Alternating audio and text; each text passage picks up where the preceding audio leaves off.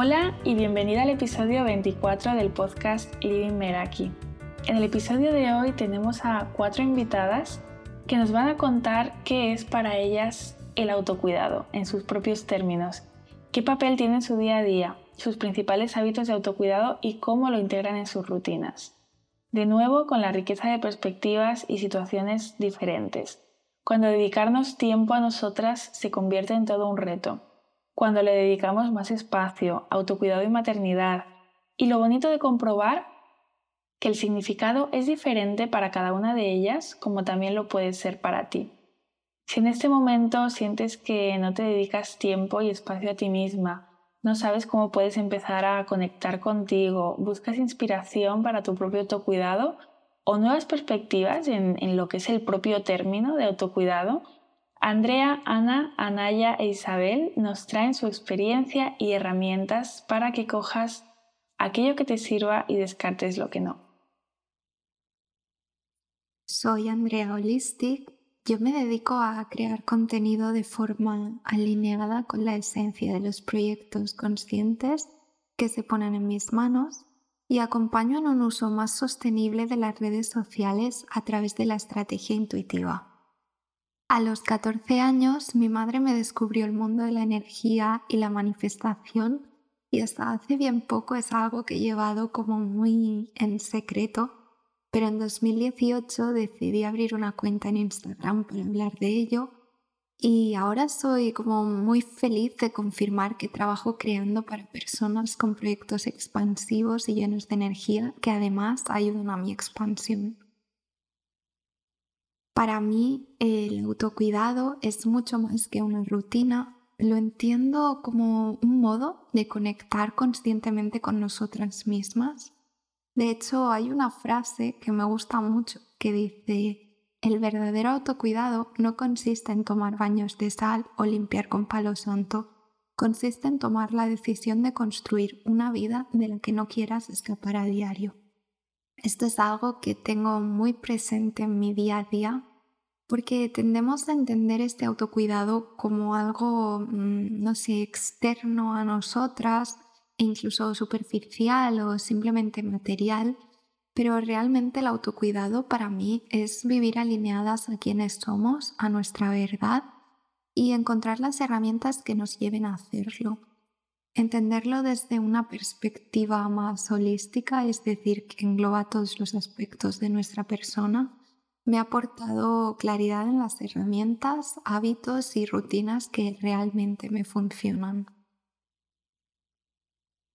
Dos de mis hábitos y rutinas favoritas de autocuidado son la práctica de la presencia y en un terreno como más físico, lo que yo llamo citas conmigo misma. la práctica de la presencia supone para mí un momento en el que conectar conmigo misma, vivir decidir y obrar desde allí. Lo suelo hacer a través de la respiración y mm, lo que más me gusta es que puedo hacerlo eh, en cualquier momento. Evidentemente siempre podemos parar, respirar y conectar de nuevo. No creo que sea nada complicado de integrar en nuestro día a día, ¿no? Conecté con esta práctica tras una época de mi vida en la que vivía constantemente en el futuro, y mis pensamientos siempre se iban muy hacia allí. La incorporé a mi rutina de forma casi casi instantánea por lo fácil que es y los beneficios que trae. Luego, por otro lado, conecté con las citas conmigo misma después de leer el libro que justamente recomendaste en tu podcast, Esther, El Camino del Artista. Son básicamente momentos anotados y bloqueados en mi calendario y agenda donde le doy cancha a mi niña interior y disfruto de tardes de peli y manta con ella, lecturas antes de dormir o comidas deliciosas.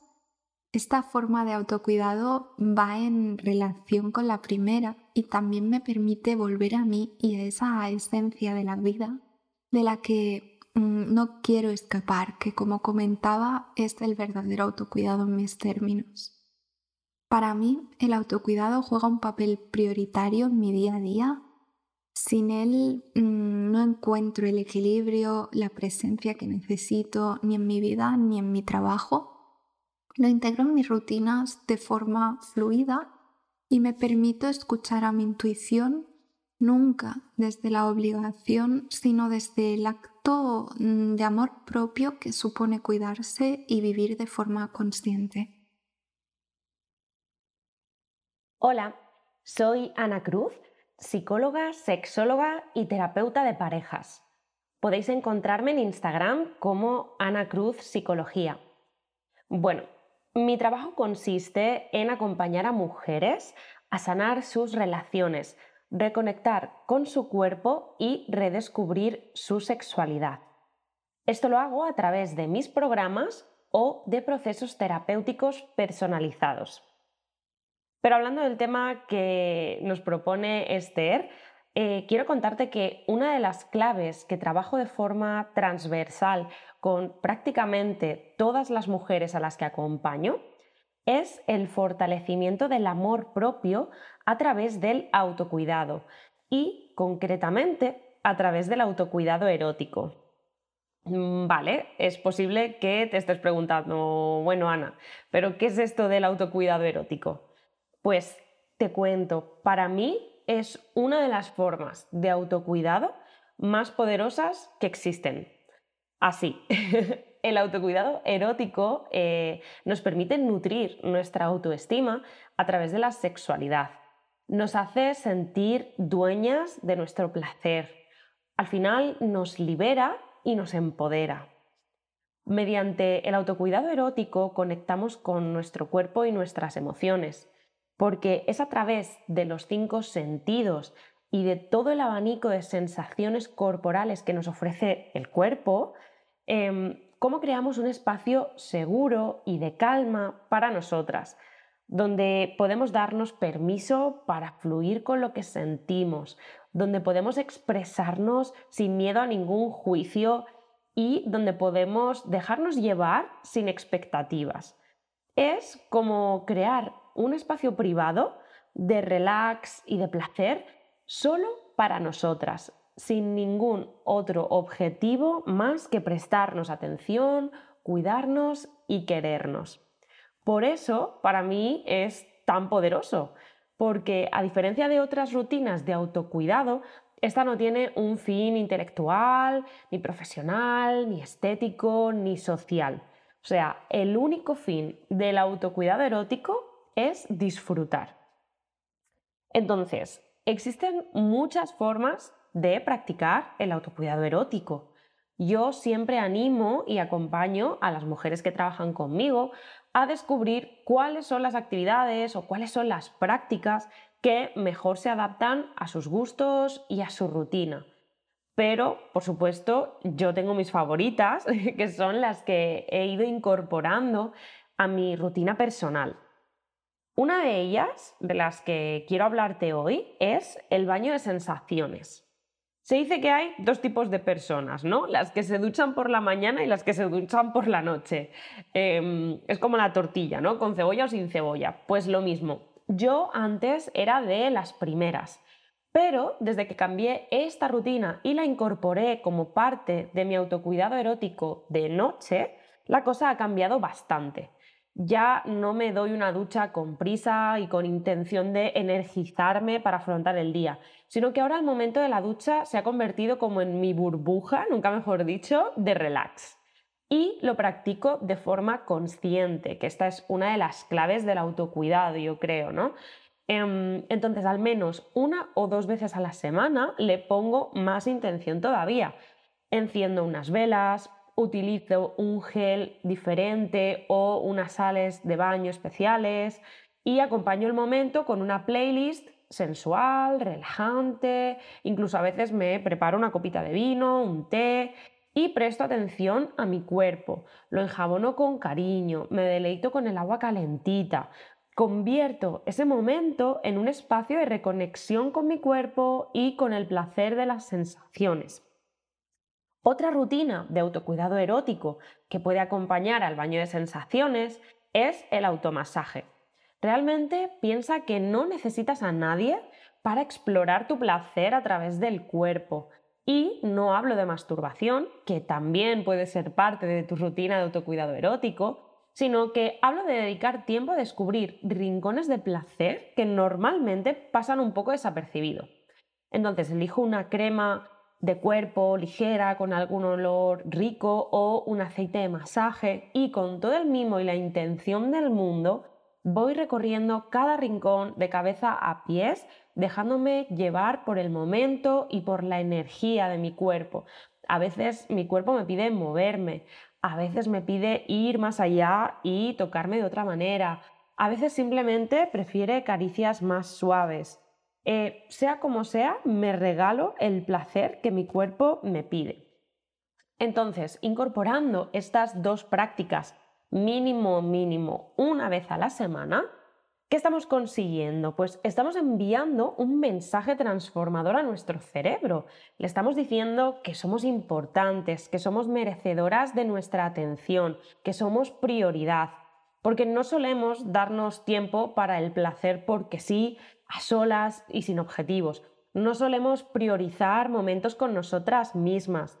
Y si queremos fortalecer nuestra autoestima y conectar de nuevo con el cuerpo a través del amor propio, es imprescindible que estemos dispuestas a dedicarnos tiempo y atención como hacemos con las personas más importantes de nuestras vidas, ¿no?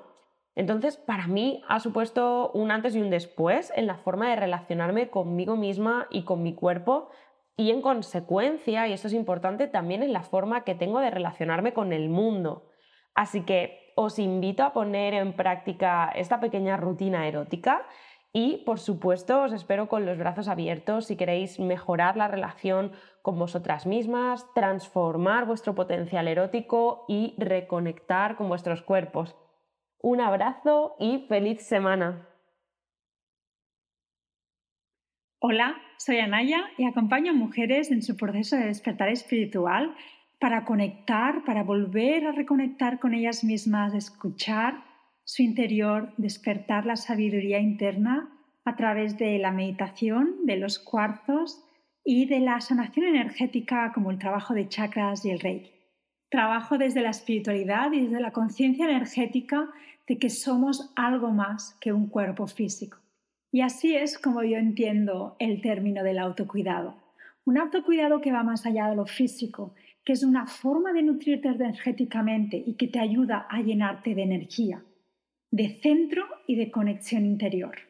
Para mí, el autocuidado es aquel momento en el que tú realmente estás volviendo a ti, estás volviendo a tu ser, estás parando de alguna forma todo lo que hay en el exterior para volver a tu esencia, para escuchar cómo me siento, que necesito. Entonces, para mí el autocuidado tiene mucho que ver con ese momento en el que estás parando, te estás escuchando y te estás dando lo que necesitas. Es un acto de amor propio. Más allá también de lo físico, como digo, también es un acto de amor propio a nivel emocional y a nivel energético. Tengo que decir que yo, con el autocuidado, es una de las tareas más pendientes que tengo, que he tenido durante los últimos años y que siento que ahora es algo que se me está pidiendo que ponga foco. Yo creo que dedicarnos a este momento de autocuidado no es fácil, como digo, es mi asignatura pendiente y estoy explorando. Sobre todo para mí es cuál es el propósito de autocuidarte. Llenarte de energía, estar bien contigo misma para después, de alguna forma, cuando tú te nutres, energéticamente, con esos momentos para ti, con haciendo aquellas actividades que realmente te, te, llenan, que te hacen sentir bien, puedes irradiar esa energía a los demás y puedes cambiar tu entorno. Mis principales hábitos de autocuidado, como digo, eh, estoy poniendo más rutina, estoy como poniendo más conciencia.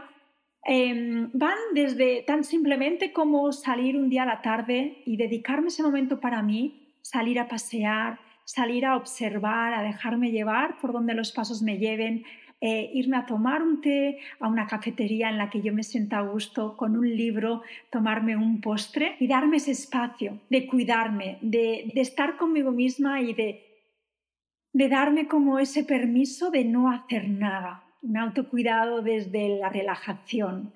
Otro autocuidado más energético, más espiritual, que sí que incluyo en mi día a día, es la meditación o bien también el trabajo energético con el Reiki. Para mí es ese momento de dejar todo, dejar el móvil, dejar todo y es volver a mi centro, dedicarme unos segundos a tomar unas respiraciones conscientes, a sentir cómo me siento, cómo me ha ido el día, dejar un poco de lado todo lo que haya pasado, todos aquellos, bueno, pues emociones que se hayan podido mover más o menos y simplemente conectar, conectar con la respiración y abrirme a sentir algo más allá. Es un momento también en el que me permito soltar, me permito soltar la mente, me permito soltar esa exigencia, ese ritmo frenético del día a día y me permito de alguna forma también conectar con esas respuestas que están dentro de mí.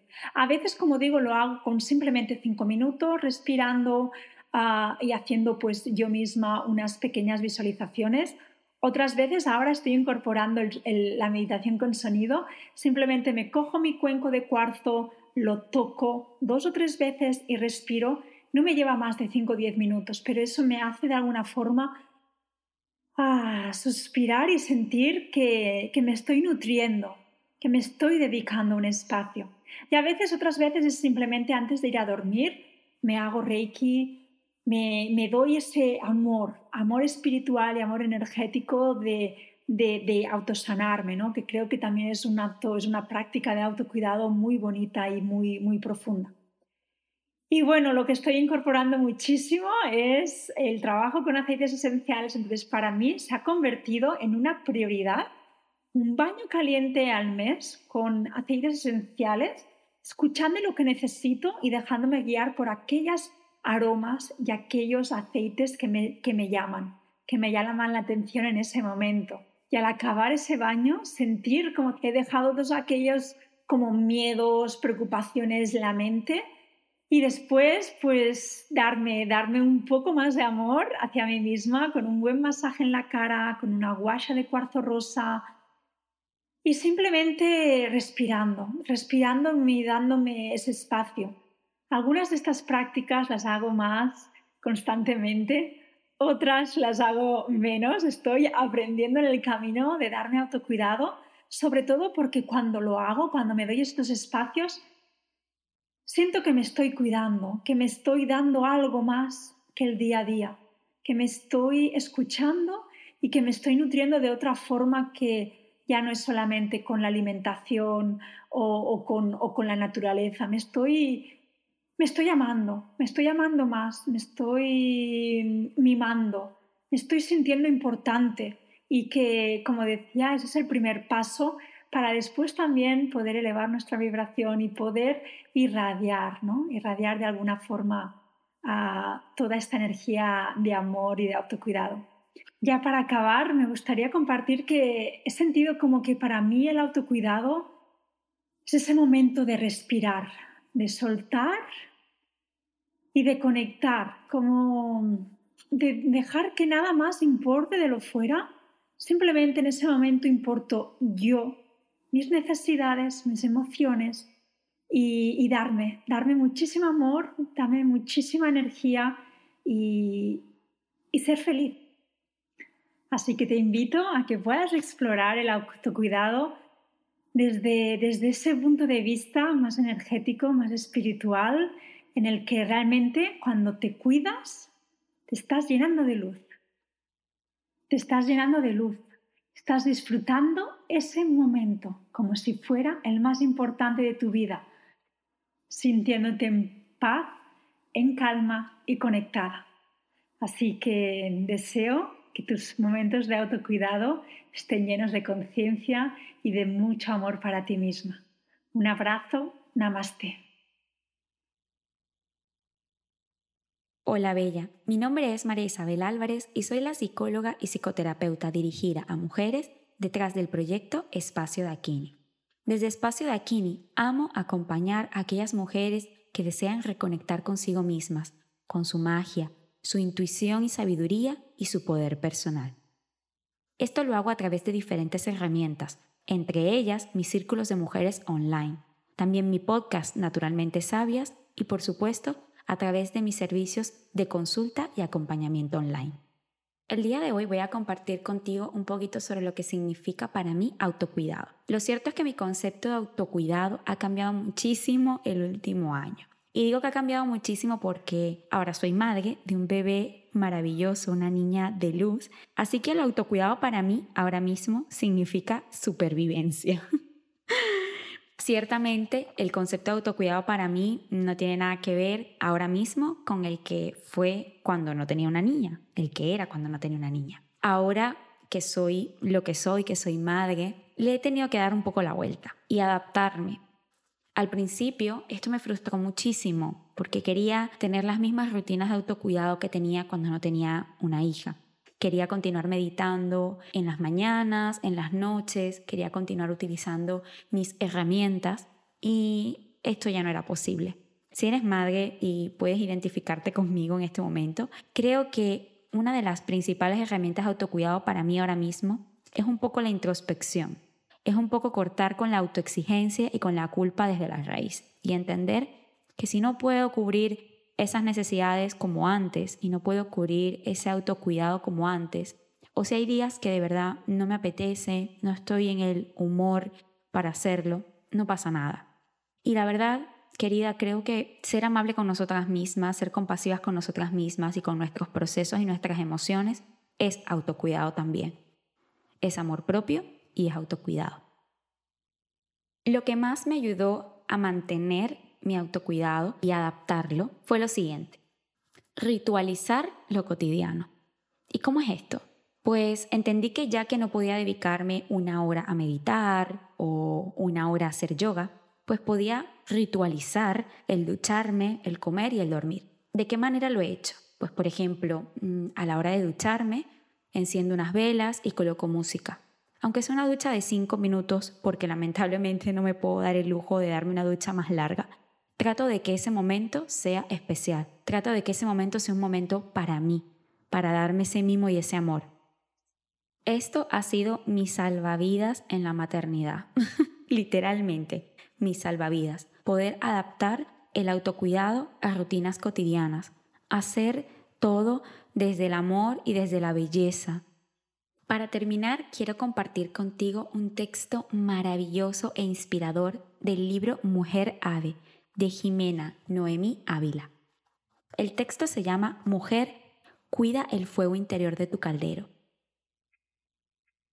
Cántaro infinito de historias, hay un fuego que desde los inicios arde dentro de ti. Esmérate todo lo que puedas en protegerlo, cuidarlo y soplarlo fuerte para mantenerlo muy vivo. Procura ser la guardiana de tu propio espacio vital. Si ese espacio se apaga, te sentirás muerta. Si se aviva, te sentirás vibrante de vida. Si permites que te lo arrebaten o no estás lo suficientemente atenta cuando alguien lo toma como suyo, estarás cediendo tu poder personal y vital a lo ajeno, y por lo tanto no estarás siendo la soberana reina de tu valiosa vida. Por ello, huye, grita, corre, suspira, desahógate, pinta, escribe, canta, danza y haz todo lo que sea necesario con tal de mantener tu caldero con brasas al rojo vivo, dando calor ameno a tu única existencia. No permitas jamás que nada ni nadie te prohíba la expresión de ese fuego. Sé el faro permanente e incansable que alumbra su propio océano, y sé la Artemisa que con arco y flecha vigila día y noche la fogata que ha encendido en medio del bosque. Ten muy presente que no vale la pena ceder tu fuego vital con tal de recibir aprecio. No vale la pena ceder tu fuego ardiente con tal de ser reconocida. No vale la pena ceder tu fuego amoroso con tal de tener un lugar en el mundo. Todo ello es absolutamente tuyo por el simple hecho de existir. Tu reino siempre te pertenecerá. Tu fuego es el combustible que te fue otorgado por las abuelas estrella el día de tu nacimiento es un tesoro solo reservado para ti, por lo que tu sola alma conoce y mantiene viva y ardiente esa pasión.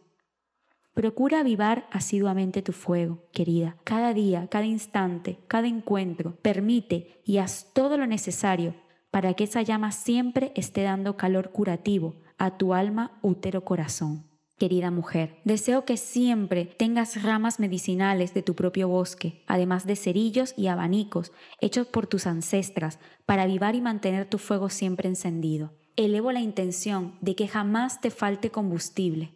Anhelo que cada día te convenzas, paulatina y ciegamente, que eres la máxima soberana de tu existencia y la reina heredera absoluta de tu poder creativo. Mujer, escucha a tu vieja sabia y jamás permitas que tu fuego vital sea depredado, jamás. Por ti y por todas tus relaciones, por ti y por todas las demás mujeres, en ello está la clave para que día a día puedas crearte y creerte a ti misma. Que así sea, así es, así será, hoy y siempre. Y llegamos al final de este episodio. Gracias a Andrea, Ana, Anaya e Isabel por abriros y compartir con las mujeres que nos escuchan lo que es el autocuidado para vosotras y por dar luz sobre diferentes herramientas, prácticas y significados. Si quieres seguirlas y conocer más de cerca lo que hacen, voy a dejar sus perfiles de Instagram en las notas del episodio. Y a ti te animo a definir qué es el autocuidado para ti con qué prácticas sientes que te estás cuidando y también observar en qué medida está presente en tu vida y en tus rutinas diarias. A mí puedes encontrarme en Instagram en lady.meraki. También ya he abierto el calendario de noviembre para nuevas sesiones de descubrimiento conmigo, lo dejo en las notas del podcast.